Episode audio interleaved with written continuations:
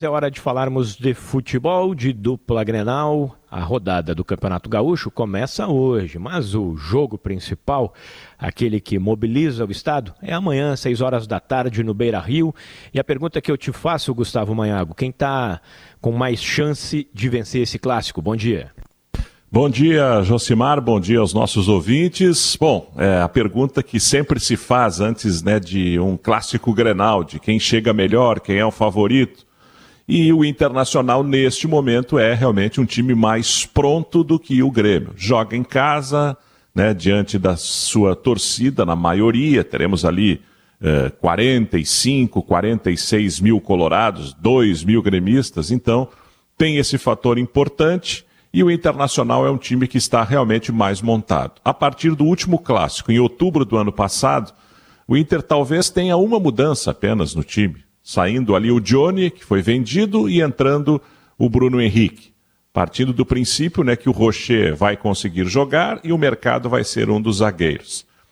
Se não jogarem os dois estrangeiros, o Inter teria três mudanças. Num time de 11, jogaria com oito jogadores que estiveram no último clássico.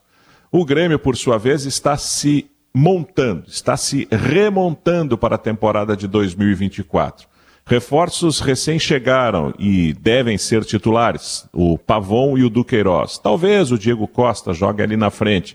Quer dizer, o Grêmio vai ter um time aí com cinco, seis peças diferentes do último Grenal que aconteceu em outubro pelo Campeonato Brasileiro. Então, também por isso, o Internacional acaba se tornando o grande favorito deste clássico Grenal. É o primeiro, né? O primeiro de uma temporada que pode ter até nove clássicos. No Campeonato Gaúcho, quem sabe teremos três depois desta partida de amanhã, talvez mais dois, numa fase semifinal, numa fase final, e que tenhamos, eu espero, Josimar, um jogo bastante disputado dentro de campo, nenhum incidente fora dele, e que possam os torcedores acompanhar o jogo pela TV, pelo rádio, aqueles que forem ao estádio e depois possam voltar para casa normalmente, felizes com o resultado, seja ele qual for. É o que a gente pede, um primeiro Grenal do ano que seja um Grenal muito tranquilo fora de campo e que os jogadores e técnicos dentro de campo deem exemplo.